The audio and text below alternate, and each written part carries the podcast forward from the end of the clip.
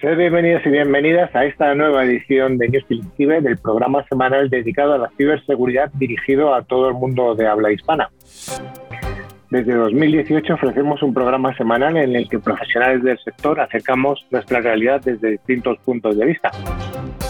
En el equipo del programa están representados desde CISOs, fabricantes, pasando por hackers, integradores, consultores y además nunca nos olvidamos del sistema educativo. Damos un cordial saludo a toda la audiencia que nos escucha tanto a través de nuestras emisoras de FM colaboradoras como a aquellos oyentes que escuchan nuestros podcasts o gente que nos ve a través de YouTube. Hoy el equipo es un equipo de gala, es un equipo de gala además con alguna novedad. Tenemos por una parte a don Sergio. Hola. Hola, buenos días. Bueno, pues con ganas de volver después de una semana o dos de parón. Así que nada, pues vamos a ello. Tenemos a un veterano ya del programa como es don Javier Echaniz. Hola Javi. Muy buenas. ¿Qué tal? ¿Cómo estamos? Dispuesto a escuchar tus chistes. Está bien. Tenemos a doña Nuria de A3. Hola. ¿Qué tal? ¿Qué tal? ¿Qué tal, Carlos? Yo hacía muchas semanas que ya no venía. O sea que encantada de estar una vez más aquí con todos vosotros. Hacía demasiadas semanas que no venía. Se te echaba mucho de menos. Y tenemos a la novedad que es Carlos Valerdi, que es tocayo mío, y eh, los que estén atentos al programa reconocerán su voz y se acordarán de él porque hace ya unos meses estuvo como invitado y bueno, le hemos hecho un fichaje ni Cristiano Ronaldo, ni Messi, ni nada, lo tenemos nosotros. Hola Carlos. Hola, ¿qué tal? Buenas a todos, ¿cómo están? Bueno, después tenemos que conversar el tema del fichaje porque no me ha llegado todavía el fee.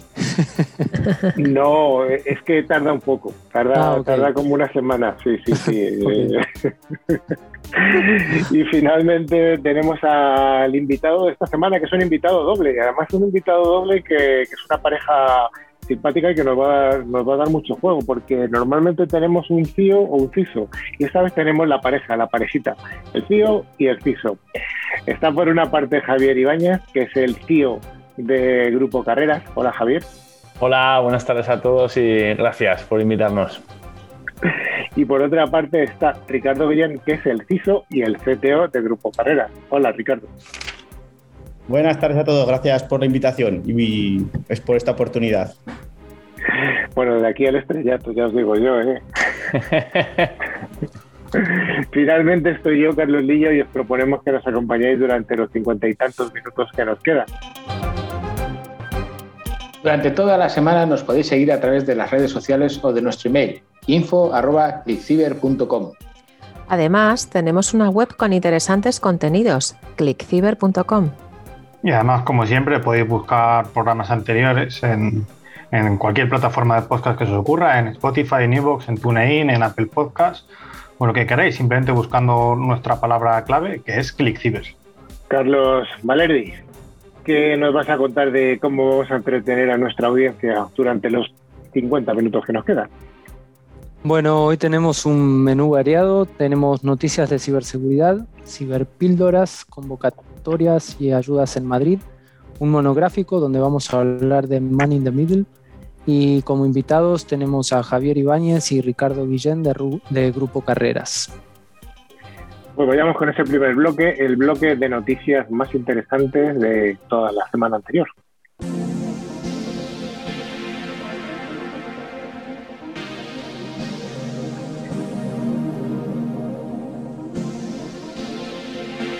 Como cada semana, Netscope, solución líder en protección de entornos cloud, nos trae las noticias más jugosas.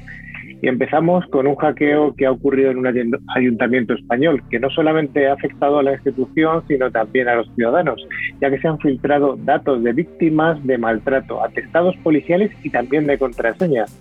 Y además ha habido un caso especialmente en este, ataque, ya que ha habido un varón español de, de 86 años, una persona ya mayor, que ha decidido suicidarse con lejía. Esto parece ser el hackeo más grave a un ayuntamiento español.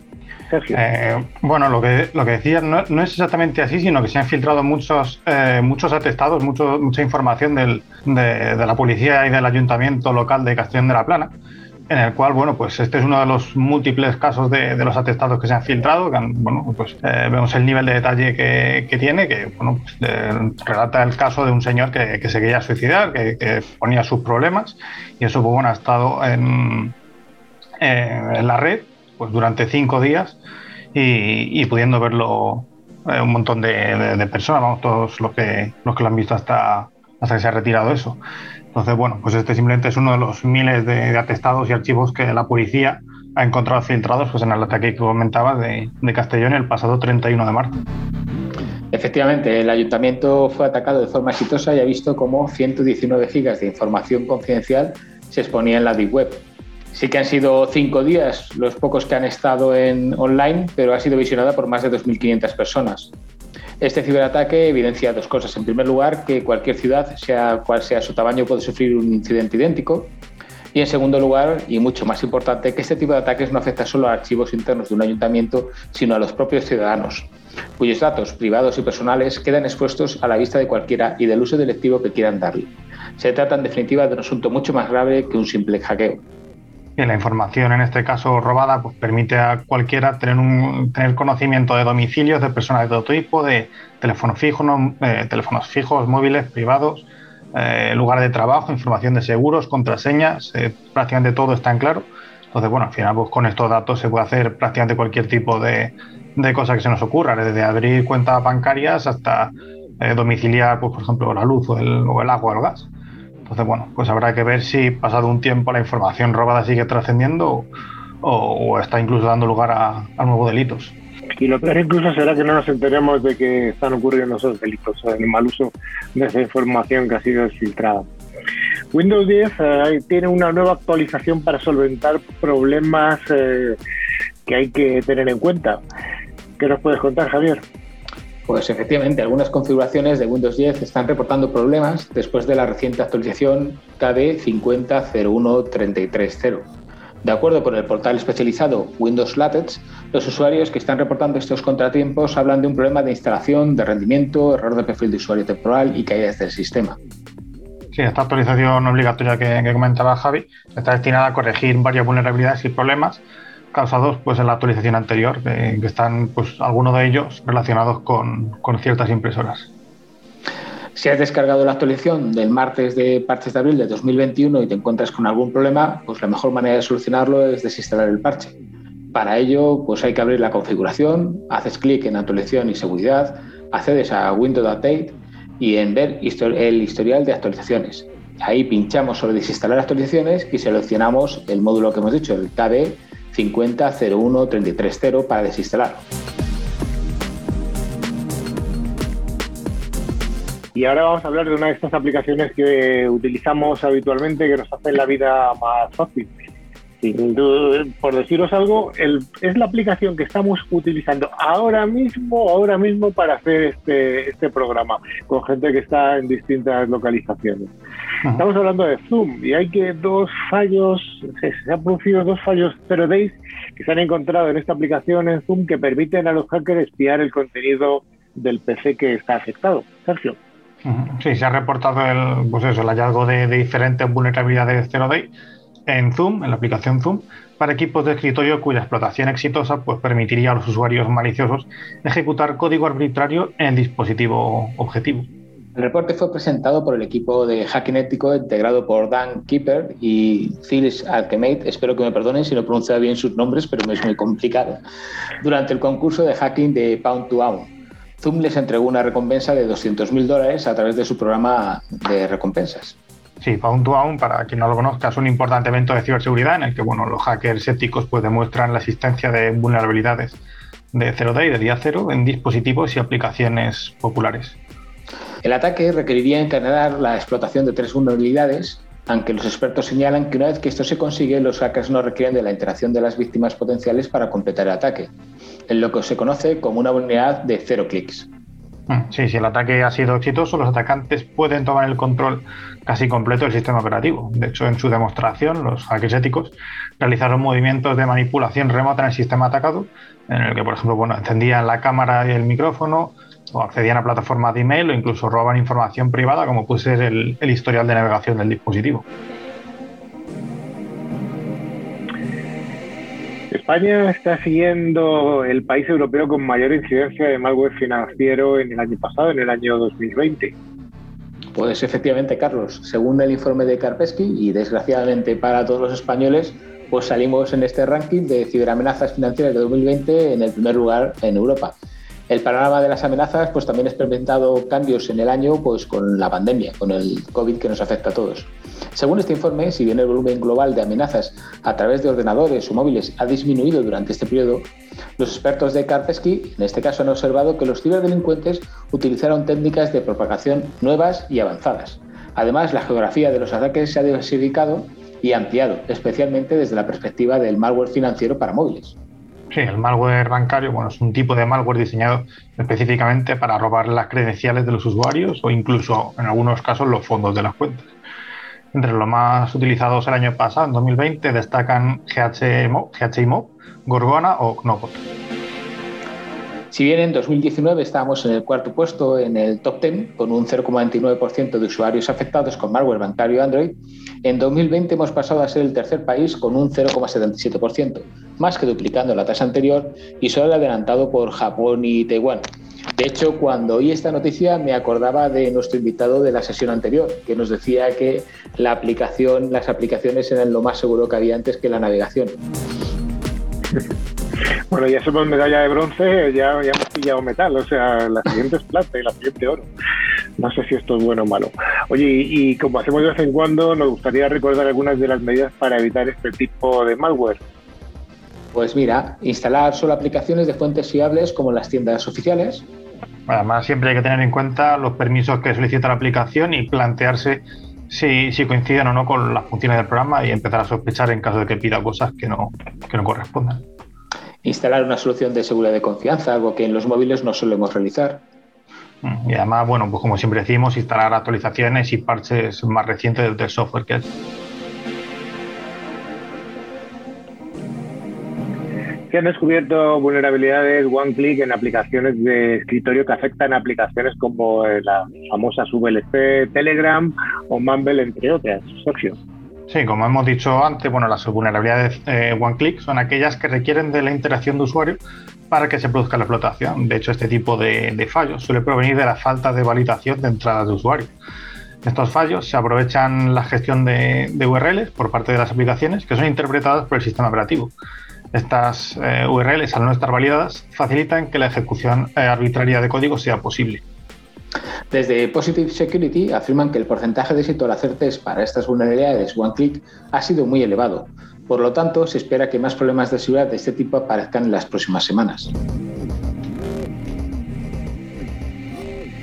Ya nos vamos con la última de las noticias y es un bug de WhatsApp eh, que, demuestra que es vulnerable a ataques de man in the disk. Sergio, ¿qué es esto? Pues WhatsApp en este caso ha tenido que, abordar eh, recientemente dos vulnerabilidades que se ha descubierto que afectaban a su aplicación para Android en este caso. Este bug afectaba a dispositivos con versiones Android 9 o, anteriores, realizando un ataque man in the disk que comparte ciertas similitudes con, con el ya famoso man in the middle que comentaremos después.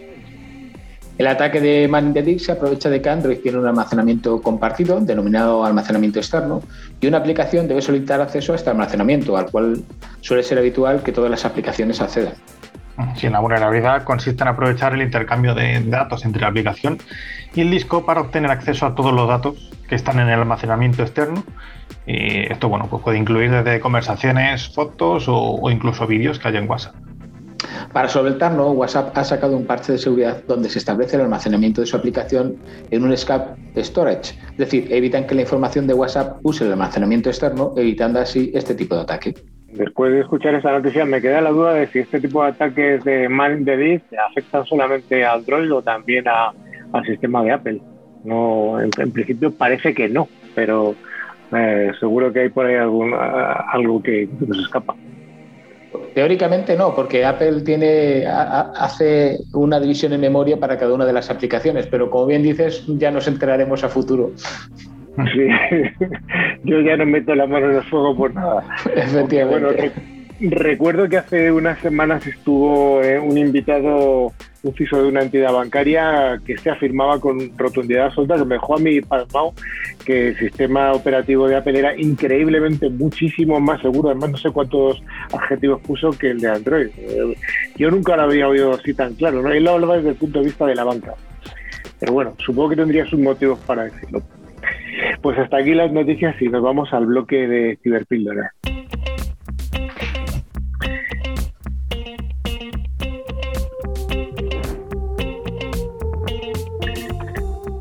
En realidad es una ciberpíldora muy pequeñita y es una buena noticia. Desgraciadamente afecta solamente a la ciudad de Madrid, ni siquiera a la comunidad de Madrid, solamente al municipio de Madrid.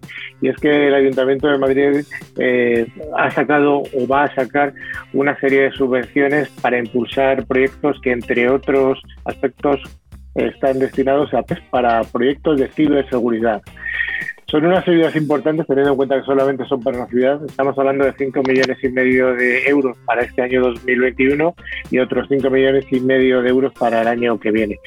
Eh, la convocatoria está abierta ahora, así que si estás en una pyme y quieres acceder a este programa de, subvenciones, insisto, para ciberseguridad y otras cosas que son mucho menos importantes, no nos olvidemos, eh, pues tenéis de fecha hasta, de hasta el día 30 de abril para acceder a ello. Para ello tenéis que dirigiros a la Subdirección General de Economía e Industria del Ayuntamiento de Madrid y tomar nota de este correo que es economiaindustria.madrid.es. Repito, economiaindustria.madrid.es.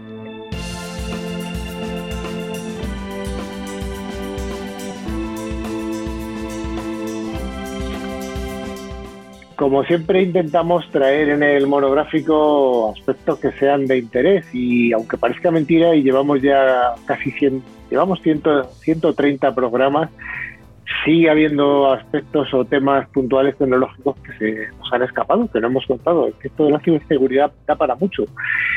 En esta sección de monográficos, que como siempre es ofrecida por Fospoint, fabricante líder en seguridad convergente, con un amplio catálogo de soluciones de ciberseguridad, hoy vamos a hablar de Man in the Middle, que no es Man in the Disc como habíamos visto antes.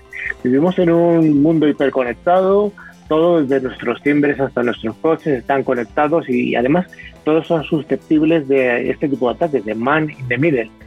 Imaginaros que alguien toma repetidamente el control de nuestros coches mientras conducimos o que alguien rastrea nuestra ubicación para asegurarse de que nuestra casa está vacía cuando nos vamos a trabajar o con y esto siempre lo hacen con una intención maliciosa. A mayor escala, segmentos importantes de la infraestructura de la que dependemos hoy como sociedad también están conectados a Internet. Esto significa que los servicios críticos como son el transporte, la energía, los hospitales están en riesgo de este tipo de ataques man in the middle maliciosos que pueden causar interrupciones con resultados que muchas veces pueden ser catastróficos. Por lo tanto, hoy nos ha parecido interesante dedicar el monográfico a este tipo de ataques.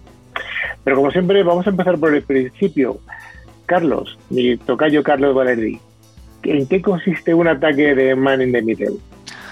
Bueno, Carlos, a ver, un ataque de Man in the Middle es una forma de ciberataque en el que el atacante intercepta datos importantes utilizando una técnica para intervenir en el proceso de comunicación. Es decir, se pone en el medio, ¿sí? El atacante puede ser un oyente pasivo en tu conversación, robando silenciosamente tus secretos o un participante activo alterando el contenido de tus mensajes o haciéndose pasar por la persona o el sistema con el que crees que estás hablando. Los ataques de Man in the Middle no son nada nuevo, han existido de una forma u otra durante mucho tiempo. Simplemente la tecnología ha ido cambiando, pero el principio general permanece. Así es, Carlos, y de hecho vamos a hacer un, un, poquito de historia. Un ejemplo clásico de este tipo de ataques fue la operación de intrusión a Aspidistra, durante la Segunda Guerra Mundial.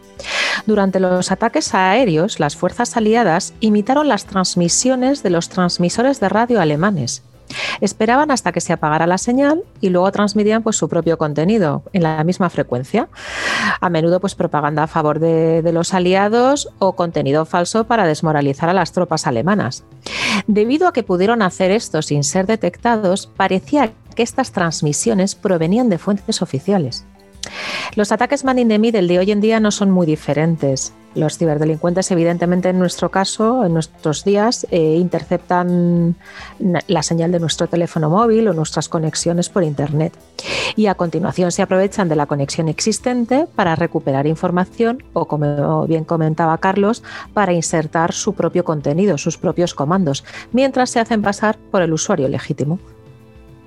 Una anécdota interesante también para comentar es que uno de los primeros ataques de este tipo se remonta al año 1586, que es en el conocido Babington Plot, un plan que pretendía asesinar a la reina Isabel I, Elizabeth I, perdón, y que fuera interceptado por un experto en criptografía, Tomás Felipes. Bueno, estamos hablando de Middle, eh, casi todo el mundo entiende inglés, pero bueno, para aquellos que no están puestos en la en el idioma de Shakespeare, que no distinguen entre Elizabeth e Isabel, como, como acaba de, decir Carlos. Bueno, man in the middle, la traducción literal es hombre en el medio. Bueno, ¿y cómo podemos llevar a cabo a fecha de hoy este tipo de ataques, eh, Carlos? Pues con diferentes técnicas. Por ejemplo, una de ellas es llevando a cabo un ataque de inanición de DHCP y suplantación de DHCP. El ataque de inanición de DHCP es un ataque que tiene como objetivo los servidores DHCP mediante el cual un atacante crea solicitudes de DHCP falsificadas con la intención de agotar todas las direcciones IP disponibles que pueden ser asignadas por el servidor DHCP. Bajo este ataque se puede negar el servicio a los usuarios legítimos en la red. En los ataques de suplantación de identidad de DHCP, un atacante configura un servidor de DHCP falso en la red para emitir direcciones de DHCP a los clientes. La razón normal de este ataque es obligar a los clientes a utilizar servidores falsos del sistema de nombre de dominios o DNS o del servicio de nombres de Internet de Windows, WINS, y hacer que los clientes utilicen al atacante o una máquina bajo control del atacante como su puerta de enlace predeterminada. También podemos hacer un ataque, un DNS spoofing. Los ciberdelincuentes pueden levantar un servidor DNS falso y por eso se llama spoofing, ¿no? Estamos suplantando el DNS. El servidor falso enruta el nombre de un sitio web real a una dirección IP diferente. El ciberdelincuente puede crear un sitio falso en la nueva dirección IP que se parezca muchísimo al, al sitio web genuino, al sitio web real. Una vez que visita el sitio falso, un atacante, pues ¿cuál es el objetivo? Robar nuestras credenciales que metamos nuestro usuario, nuestra eh, nuestro usuario y nuestra contraseña o datos personales. Es una técnica que obliga a un usuario, pues eso, mm, a acceder a un sitio web falso en lugar del sitio real al que pretende el usuario acceder. Si eres víctima de suplantación de DNS, puedes pensar que estás visitando un sitio seguro y realmente no lo estás haciendo. Su objetivo pues no es otro que desviar el tráfico del sitio real y capturar, ya te digo, tus credenciales, porque una vez que, por ejemplo, detectan tus credenciales de Office 365, no simplemente tienen acceso a tu correo, tienen acceso a tu correo, a tu agenda, a tu calendario, al universo Microsoft. Bueno, otra técnica puede ser el man in the browser, aparte de la que acabamos de comentar del man in the disk. Este es un tipo de ataque que aprovecha las vulnerabilidades de los navegadores web los troyanos, el malware, las vulnerabilidades de Java, los ataques de SQL injection o los complementos del navegador pueden ser vectores de ataque. A menudo se utilizan para capturar información financiera. Cuando el usuario inicia sesión en su cuenta bancaria, el malware captura sus credenciales. En algunos casos, los scripts de malware pueden transferir fondos y luego modificar el recibo de transacción para ocultar la misma. Oye, ¿cómo podemos detectar, Nuria, este tipo de ataques? Pues por ejemplo, si sufrimos desconexiones inesperadas o repetidas deberíamos sospechar, porque los atacantes desconectan a los usuarios a la fuerza para interceptar su, nombre de usuario y contraseña cuando el usuario vuelve a, intentar conectarse. Al monitorizar desconexiones inesperadas o repetidas, podemos identificar este, digamos, este comportamiento, el man in the middle, de manera proactiva. Además, puede, también prestando atención a la barra de direcciones de tu navegador.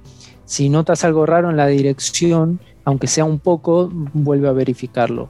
Eh, podría ser un secuestro de DNS, que es lo más común. Por ejemplo, ver un HTTPS doble barra www Google, pero reemplazando una O por un cero, por ejemplo, .com en lugar de google.com como todos lo conocemos. Eso podría ser un posible ataque.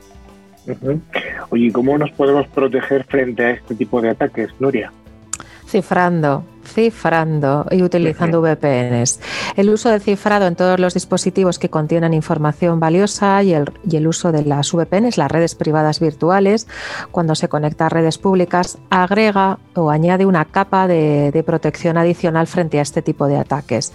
Las VPNs al final lo que hacen es crear un canal seguro y encriptado para que los datos que se transmiten a través de Internet desde un dispositivo o una red pues no puedan ser interceptados por nadie.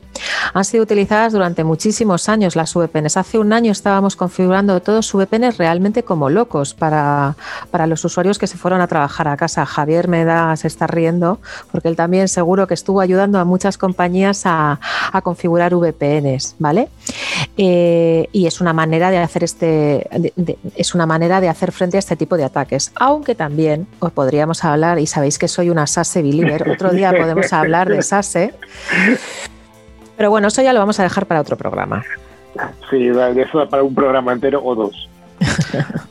No debemos olvidarnos de llevar a cabo también las actualizaciones del firmware y del software. Una de las formas en que los ciberdelincuentes de Man in the Middle obtienen acceso a los sistemas es explotando el software y el firmware obsoletos en los sistemas. Tener una política que los mantenga actualizados en todo momento ayuda a eliminar estos puntos potenciales de acceso de man in the middle. Los sistemas actualizados tienen todos los parches de seguridad actuales para pro problemas conocidos y dificultan el acceso a los piratas informáticos. Lo mismo debe hacerse con routers, con los dispositivos de IoT y cualquier otro tipo de hardware o software conectados a nuestras redes. Hombre, hay buenas noticias también porque hay sistemas de protección eh, sobre los eh, tipos de ataques que hemos hablado al principio de DHCP, DNS. Hay, soluciones en el mercado que se dedican a este tipo de, ataques. O sea que soluciones hay. Ahora, el problema es, ¿hay presupuesto infinito para, para solventar todos los tipos de ataques? Bueno, pues eso ya es más complicado. En cualquier caso, creo que Javier tenía, quería apuntar algo respecto a algo que está muy presente en, en estos días, al menos en España, ¿no, Javi?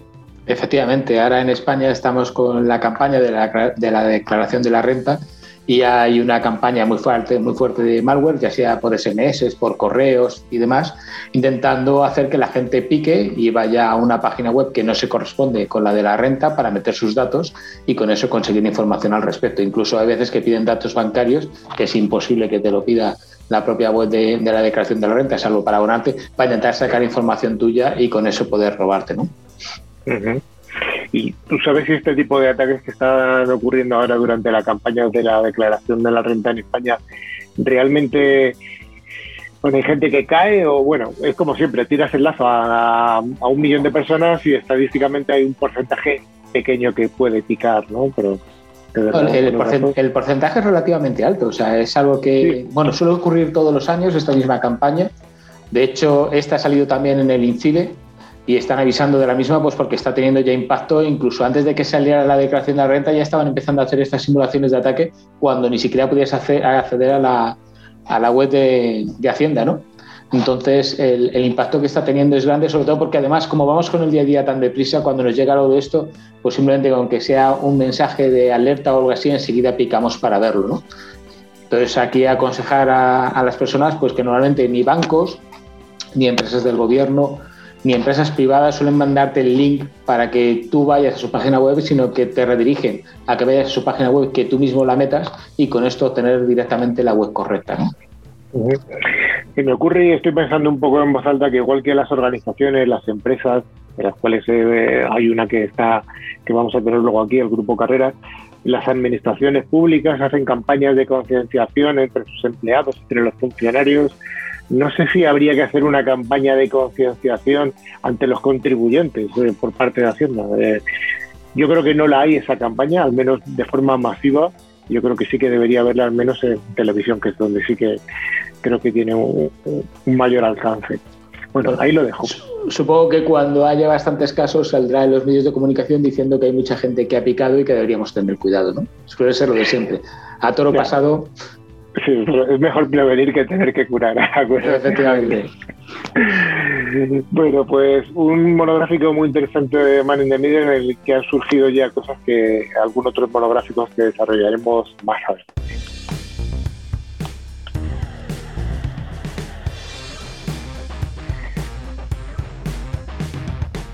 Como hemos comentado al principio, y gracias por seguir aquí en NewsClick Cyber, hoy tenemos a una pareja de invitados que son pareja en el sentido de que son compañeros de trabajo eh, y ahí tienen sus relaciones que nos van a contar un poco entre ellos. Estamos hablando de Javier Ibáñez, que es el CEO de Grupo Carreras, y por otra parte está Ricardo Guillén, que es el CISO y CTO del mismo grupo empresarial, del Grupo Carreras.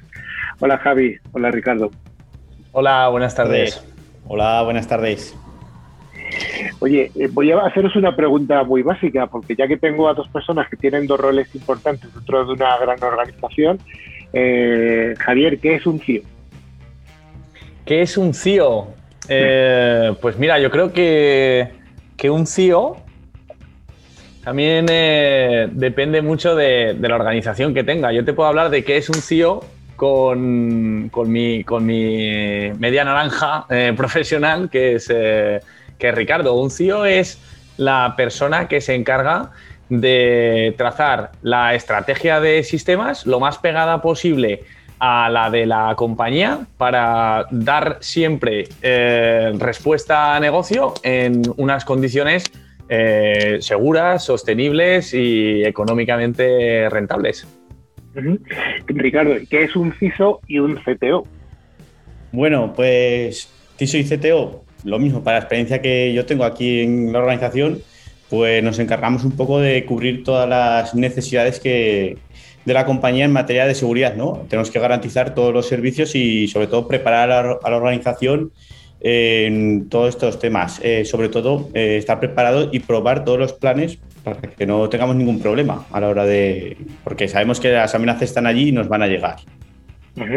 Bueno, una vez... Em, explicado qué es un CIO y un CISO, sí que me gustaría preguntaros en vuestra organización, al menos evidentemente todas las organizaciones son distintas, eh, tenemos algún compañero que es CIO y CISO a la vez de, una misma organización, o sea que hay, hay todo tipo de, casuísticas. Pero en vuestro caso, eh, ¿cuál es la relación entre el CIO y el CISO?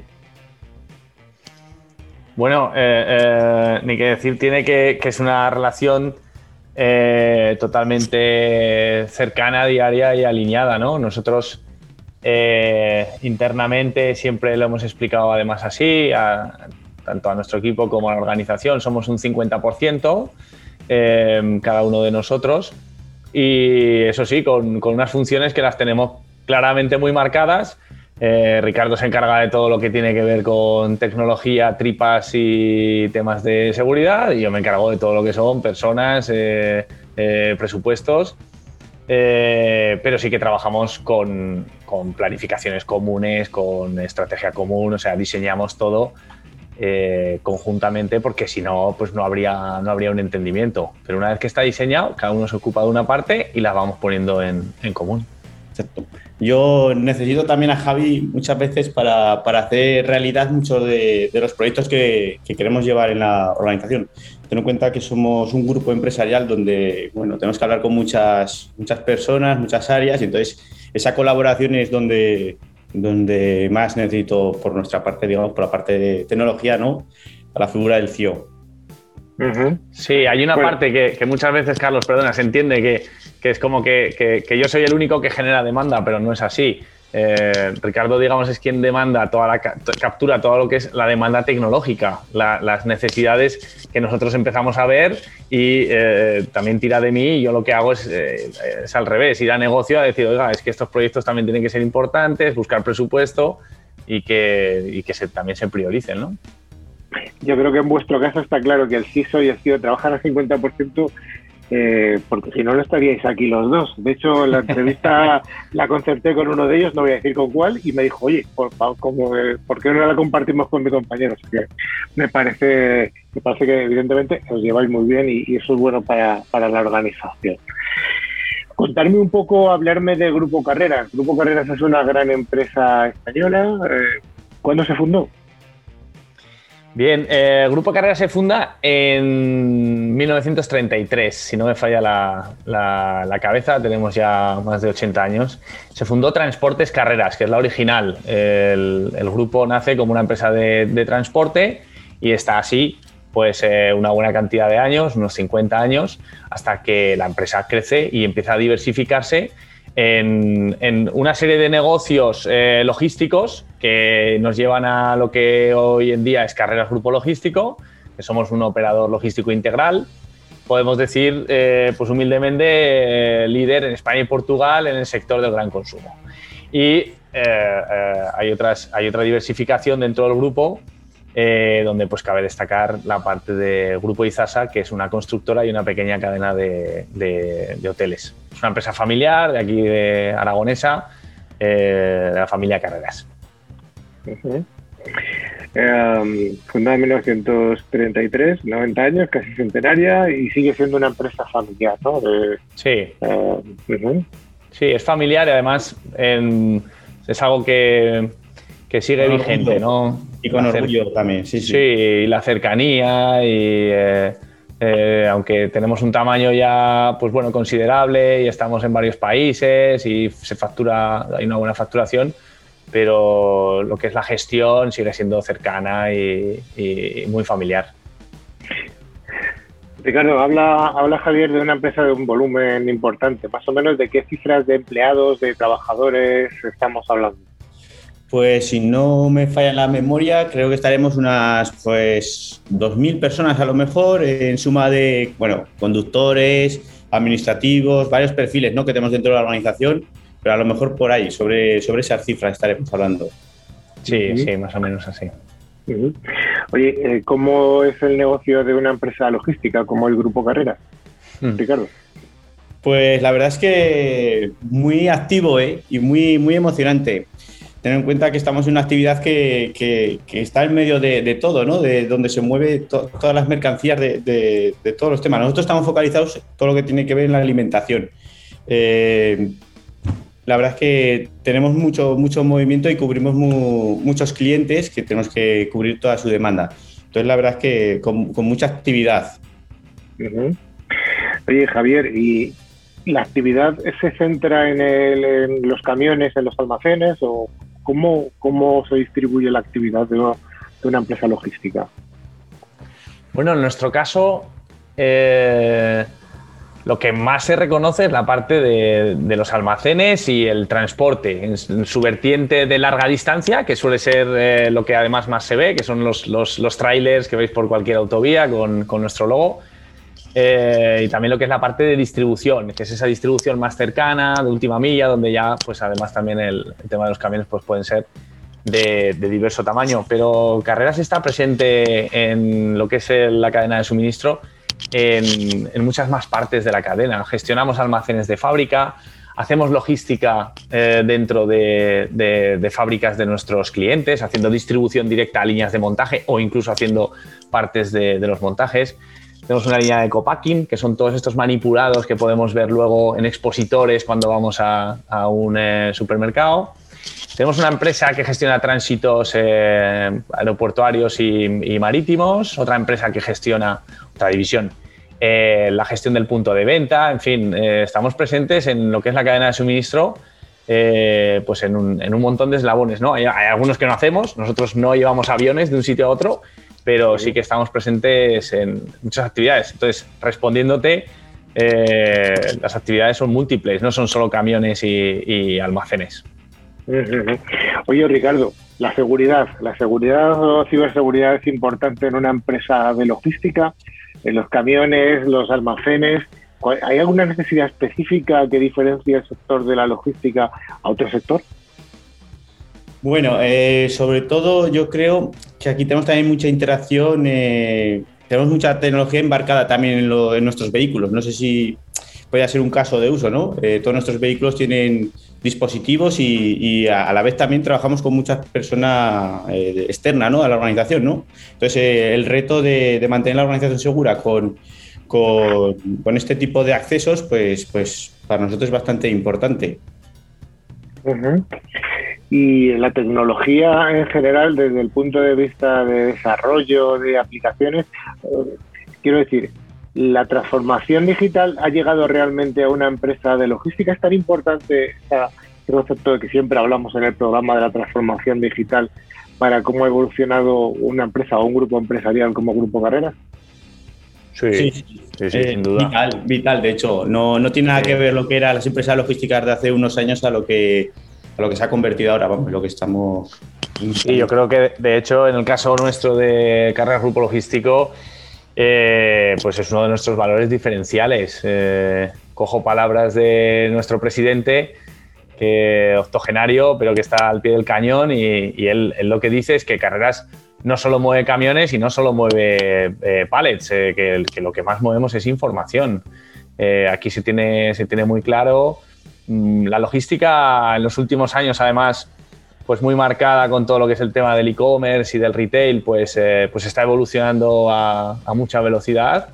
Y, y, sin duda esto unido a lo que comenta Ricardo, que es eh, la colaboración, eh, somos un sector que estamos condenados a, a colaborar nadie tiene un alcance, eh, el movimiento de mercancías cada día es más global y nadie tiene un alcance total. Eh, mis clientes pueden vender en Reino Unido, yo no estoy ahí, estoy obligado a, condenar, a, a, a colaborar, pero mi cliente quiere tener los mismos procesos. Entonces, eh, la información y la digitalización está siendo clave. Uh -huh.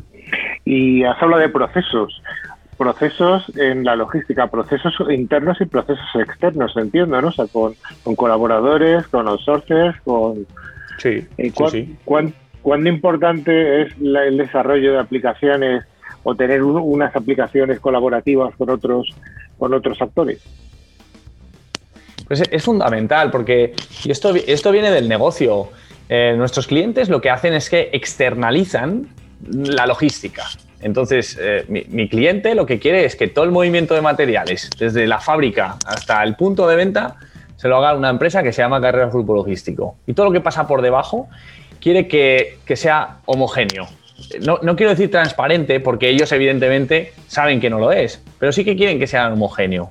Entonces, delegan esa homogeneización de procesos y de información en nuestro grupo. Y somos nosotros quienes, pues fundamentalmente en base a sistemas, pues dotamos a toda la cadena logística de herramientas que permiten esa homogeneización de la información, de tal modo que es independiente, porque lo entendáis, que la entrega final la haga un transportista que lleva el logo de carreras a que lo esté haciendo eh, cualquier, otro, cualquier otra empresa de transporte que, que, no sea, que no seamos nosotros o que esté incluso en un país donde nosotros ni siquiera estamos. Uh -huh. Habéis apuntado a que vuestro presidente, que es una persona ya octogenaria, es una persona ya mayor, entiendo que es una persona de la familia Carreras. Don, la, don, pues, don, Miguel Carreras, sí. Don Miguel Carreras, ¿de qué generaciones será? ¿De segunda o tercera ya? Algún... Es la segunda, él es la segunda, y, pero al frente de la empresa en el día a día está la tercera generación. Vale, él es el, presidente. Pero bueno, me ha parecido muy curioso que una persona ya eh, de cierta edad eh, sea consciente de la transformación digital y la apuesta por la tecnología para, para mantener su grupo empresarial eh, desde el punto de vista tecnológico puntero. Vamos. Sí, sí, lo que pasa es que, bueno, es que el, quienes le conocemos, pues la edad no, no, no, no, es un factor. Eh, don Miguel es una persona muy inteligente y que está muy actualizada, entonces, eh, pues es que está totalmente en el mercado. Él, él, es conocedor de, todo lo que está sucediendo. Oye, y negocio, habéis hablado antes de negocio. ¿Cómo tiene que estar pegado, de pegado, mejor dicho, el, el IT o la seguridad, por supuesto, al negocio? Crucial. Es que si no vamos de la mano, no, no, no, no vamos para adelante. Es, eh, tenemos que ir juntos, juntos, porque si no, no sale ningún proyecto, no damos respuesta a nuestros clientes. Es fundamental estar siempre alineados, desde dirección, con todo el resto de los equipos, todas las personas. Sí, sí. Fundamental. Sí, sí, para, para, nosotros es, es fundamental. Sí que es cierto el tema de la seguridad eh, pues que a veces es costoso, pero es costoso eh, más, yo creo, desde, de, desde lo que nosotros, digamos, generamos, ¿no? Explicar a, explicar a negocio, pues, eh, pues dos cosas fundamentales. Los costes que esto implica, vosotros lo sabéis perfectamente, que, que han aparecido en todas las cuentas de resultados de organizaciones unas partidas de coste que hasta ahora no existían y que son fundamentales. Y otro factor que a veces se habla menos, pero yo creo que es eh, igualmente clave, que es el tiempo. Si ¿Sí? queremos trabajar de forma segura, los proyectos requieren de más tiempo. Entonces, eh, a veces es, eh, esa parte incluso es, a veces incluso es más complicada de explicar. Oiga, oiga, integre este nuevo negocio o este cliente en un mes. No, no, es que ahora ya no puedo hacerlo en un mes. ¿Cómo, cómo, Javier? Si tú antes podías. No, no, mire, es que ahora hay una cosa que se llama seguridad, que es la primera pieza y bueno, ahí tenemos la suerte de que nuestros clientes afortunadamente, pues eh, son empresas de primer nivel y, lo tienen eh, igualmente en, su, en, su, en sus oraciones como nosotros. ¿Habéis notado alguna diferencia, ya que apuntas esto, en la evolución de vuestros clientes, en esa comprensión de desarrollo de nuevas, de nuevas soluciones en las que la seguridad esté desde el principio? Bueno, yo creo que más que en la comprensión, directamente en la exigencia. Eh, lo que sí que se ha notado en los dos últimos años eh, Ricardo está, está inflado a pasar eh, procesos de, auditorías de seguridad con nuestros clientes. Eh, son, mm, en algunos casos, pues, pues macroformularios donde tú tienes que evidenciar pues que, que haces las cosas de forma segura. Nosotros siempre hemos apostado por, por, por, todo lo que son los temas de, auditorías, ¿no? de certificaciones. Creo que fuimos los primeros en tener la ISO 27001, que ahora esto, pues, pues con esto solo no haces nada, ya lo sabemos, pero bueno, eh, siempre intentamos pues, eh, pues estar al día porque, porque son exigencias, más que es, una exigencia de nuestros clientes. Ricardo, ¿por qué, de forma muy, muy esquemática, por qué el Grupo Empresarial Carreras eh, necesita invertir en seguridad? Bueno, yo creo que es, vital, ¿no? si queremos continuar ¿no? en el negocio, las amenazas que tenemos ahora mismo, que todos conocemos, ¿no? Eh, nos exigen ¿no? estar eh, a realizar inversiones y que, que, el, grupo lo entienda ¿no? y, que, y que esto se mantenga y que se incremente. ¿no? Eh, vital sobre todo para lo que te comento, para continuar en el negocio. Llevamos desde el año 33, queremos seguir todavía más años, seguir dando respuesta a nuestros clientes y hay que seguir manteniendo las inversiones y, explicar al resto pues la necesidad ¿no? de, seguir apostando. ¿Qué cantidad de personas eh, trabajan en IT y en seguridad dentro de un grupo de unas 2.000 personas? Eh, para ver la importancia que tiene realmente nuestro sector en, una empresa de logística. En IT estamos unas 53 personas dedicadas Luego tenemos mucha colaboración. Nosotros, eh, el departamento, tenemos la suerte ¿no? de que estamos colaborando con grandes empresas. A lo mejor eh, creo que estamos en la parte de, ciber, unas cinco o seis personas estaremos con, gente externa. O sea que realmente lo que estaba diciendo Javier, la, eh, seguridad eh, tiene un coste, un coste económico, tiene un coste en tiempo, además lo ha descrito muy bien, y, tiene, por supuesto, una importancia joder, de la que le estáis diciendo. O sea, de 2.000 personas, que haya 50 personas que se dediquen a, o 50 y tantas que se dediquen a seguridad y a IT, pues da un poco la, la clave de cuál es la importancia para el sector, para, para don Miguel Carreras de, de la, de, nuestro sector. Em, ¿Alguna cosa más que queráis destacar del mundo de la, de la logística y la IT y la seguridad? Bueno, en líneas generales yo creo que hemos hablado de todo. Yo sí, si os sirve lo último, eh, pues para, explicar todo esto, al final yo creo que la clave de, todo lo que estás diciendo, Carlos, de que se ve la importancia de, la inversión, es que para, carreras esto eh, es un valor competitivo. Eh, nosotros al final lo que nos hemos tomado, esto es como un, valor añadido más. al final nuestros clientes lo, que, lo que hacen es que delegan en, nosotros eh, eh, la custodia de sus materiales, de su mercancía. Y, si yo le tuviese que dejar todo lo que hay en mi casa a alguien, pues, pues, pues, estoy, más confiado en alguien que sea seguro a alguien que no lo sea. Si no hay sistemas, los pallets no saldrían de carreras. Esto es algo que, nosotros lo sabemos y, lejos de, de, de, venirnos abajo, pues lo que hemos hecho ha sido decir que no, que vamos a por ello, vamos a dejar de preocuparnos a pasar a ocuparnos y que esto sea un valor competitivo. Esa es la estrategia, un valor competitivo. sin duda alguna.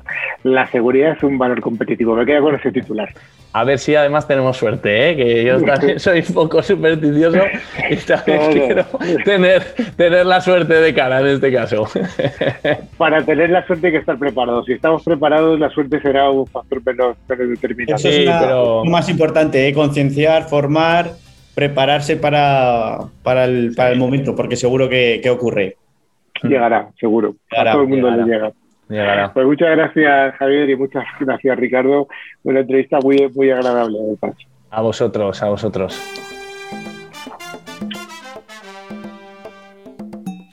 Como cada semana, Tres Micro nos trae la sección última, la sección en la que hacemos un concurso con dos interesantes regalos. Y el regalo consiste en, en sendas dos licencias y cada una de ellas vale para tres dispositivos y para un año que se pueden instalar este antivirus en PC, Mac o móviles. Javi, ¿tenemos ganadores de la semana anterior? Pues sí, Carlos, tenemos dos ganadores. En este caso han sido Marisol Núñez, de Madrid, y Luis Miguel Lobo, de Granada. Enhorabuena, pues enhorabuena, enhorabuena ambos totalmente. ¿Y cuál es la pregunta de la siguiente semana, Nuria? Se, se Muy fácil. ¿En qué año se fundó Grupo Carreras? Es fácil. Es muy fácil porque lo ha dicho Javier y lo ha repetido tú. Sí. A ver si lo hemos dicho bien. Bueno, en cualquier caso, para participar, pues podéis enviarnos un email a info.clickciber.com. Eh, repito, info.clickciber.com, indicando, como siempre, nombre y localidad desde la que nos estáis escuchando.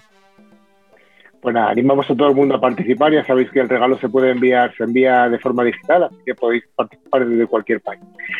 News Click Cyber está llegando a su final, Javi. Pues sí, una pena, pero nos toca despedirnos hasta la próxima semana. Y os recordamos que podéis poneros en contacto con nosotros a través de nuestro email info.clickciber.com. Y también podéis seguirnos a través de nuestras redes sociales, Twitter, LinkedIn o Facebook.